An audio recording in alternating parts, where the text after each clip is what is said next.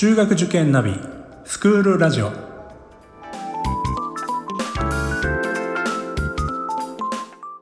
スクールナビゲーターののびるです。この番組は中学受験を目指すご家庭に学校の先生からの生の声や受験に役立つ情報をお届けするラジオです。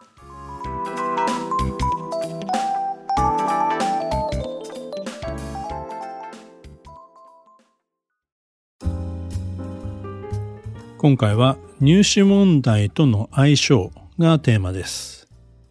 これから夏に向けて過去問題集が続々と発売になります。中学受験の過去問題集というのは、まあ、あの大学受験と同じように赤本とも言われるんですけども今年の春に行われた入試問題も入れた最新版。過去3年分とか過去5年分の入試問題集ですね。これが発売になります。そもそも過去問題集っていつ買えばいいんですかっていうようなご相談を受けるんですけども実際にはある程度志望校が決まってから買えばいいんですけどもそれがあまり遅すぎると、つまり秋になってしまうとですね、さすがにですね、売れ切れの学校も出てきてしまうので、おおよそですね、やはり志望校は夏ぐらいまでに絞り込まなくてはいけないんです。もちろんその後に変わっても構わないです。まあ変わるのが当たり前と言ってもいいかもしれません。でもそうなるとじゃあもったいないじゃないですかっていう話になるんですけども、まあそこはですね、ちょっと投資だと思って考えていただきたいなと思います。またですね秋の時期に買うというのはちょっとやっぱり遅いんですよね。なんで遅いかというとやはり子どもたちにはですねある程度問題を見ておいてもらいたいんです。まあ親御さんにもね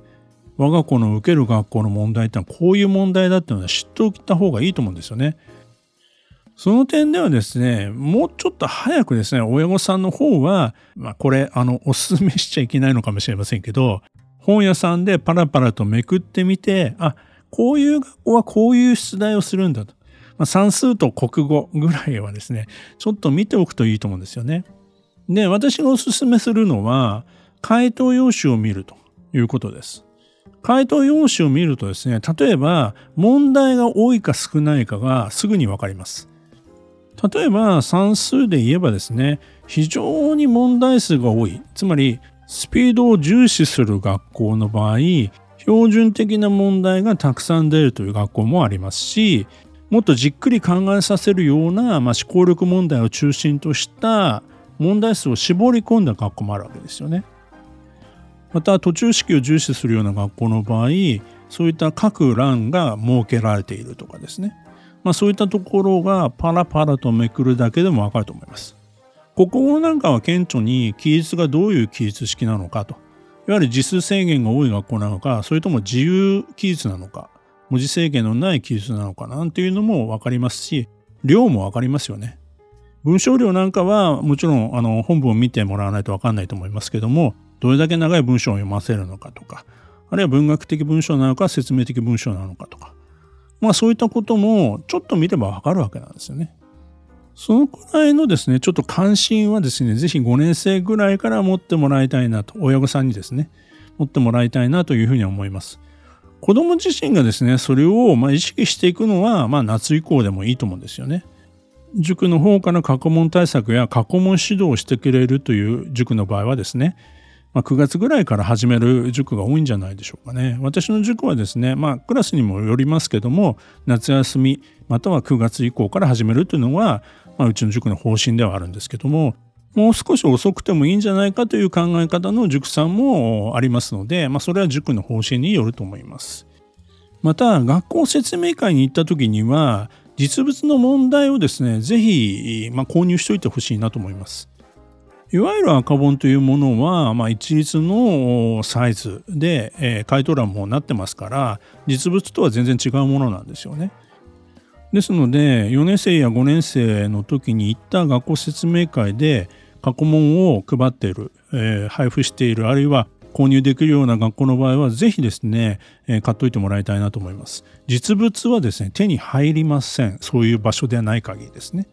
あもちろんネットとかでも売ってるケースはあるかもしれませんけどもでもですよ。やはり新しいものがいいでしょうから、まあ、毎年毎年その学校に行くことによって例えば3年分の実物の入試問題が手に入るというのは実際に我が校が過去問に取り組む時にはプラスに働くと思います。先ほどお話ししたですね、あの、まあ、志望校が変わっていらなくなってしまった過去問集というのは、まあ、ネットでも取引もされてますし、あるいはね、お世話になった塾に寄付をしていただくとですね、塾も喜ぶんではないかなと。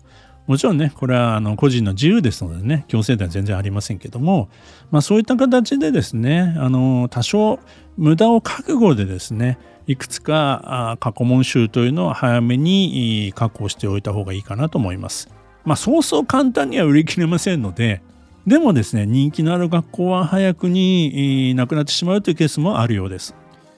さてですね、まあ、本題とも言うべき入試問題との相性の話ですよね。で、これ相性があるかないかと言われればあるというふうに言えると思います。どういうケースがそれに当たるのかというとですね、まあ、どちらかというと得意不得意といえば不得意の方での悪い相性ですね。そういったことは起こり得ます。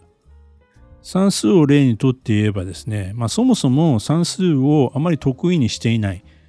どちらかといえば苦手なお子さんの場合、志望校にさらに特定の分野での苦手な単元が出るというケースですね。整数問題がさらにその中で苦手なのに、その整数問題が品質であるとか、立体図形が全然解けないのに、その学校は毎年立体図形が出るとかですね。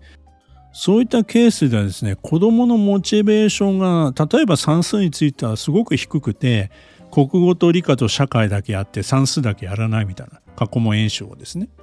まあ、そういったこともあり得ます。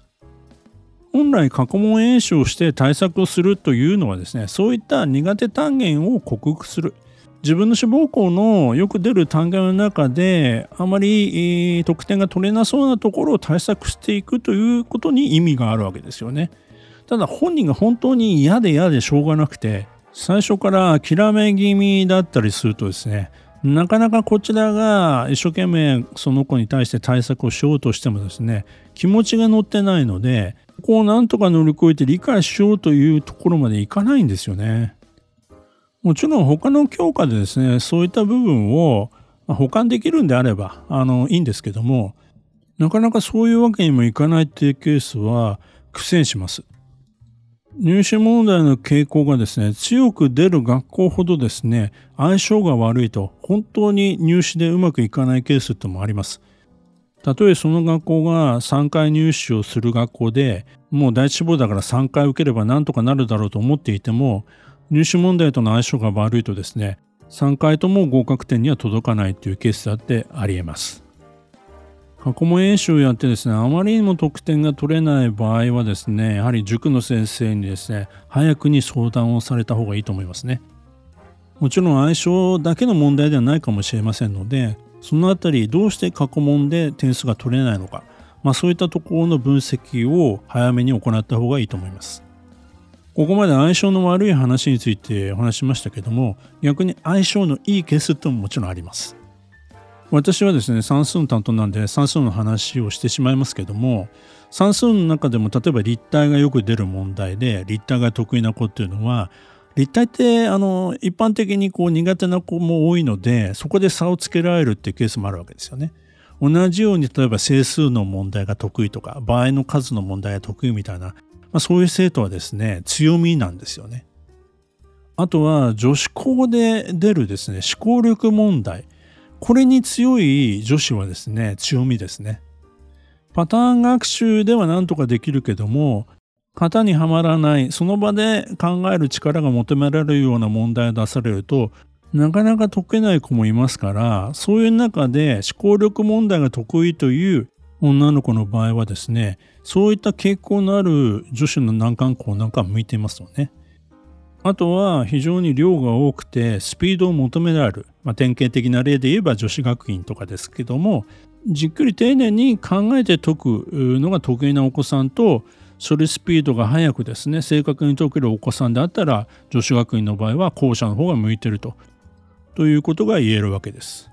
要するに、まあ、本当に特徴的な学校を受ける場合は、よく過去問題を吟味して、我が子との今の現状を分析しながら検討していくっていうことが必要になってきます。これはまあ専門的な分析も必要ですので、やはり塾の先生に相談するのが一番良いと思います。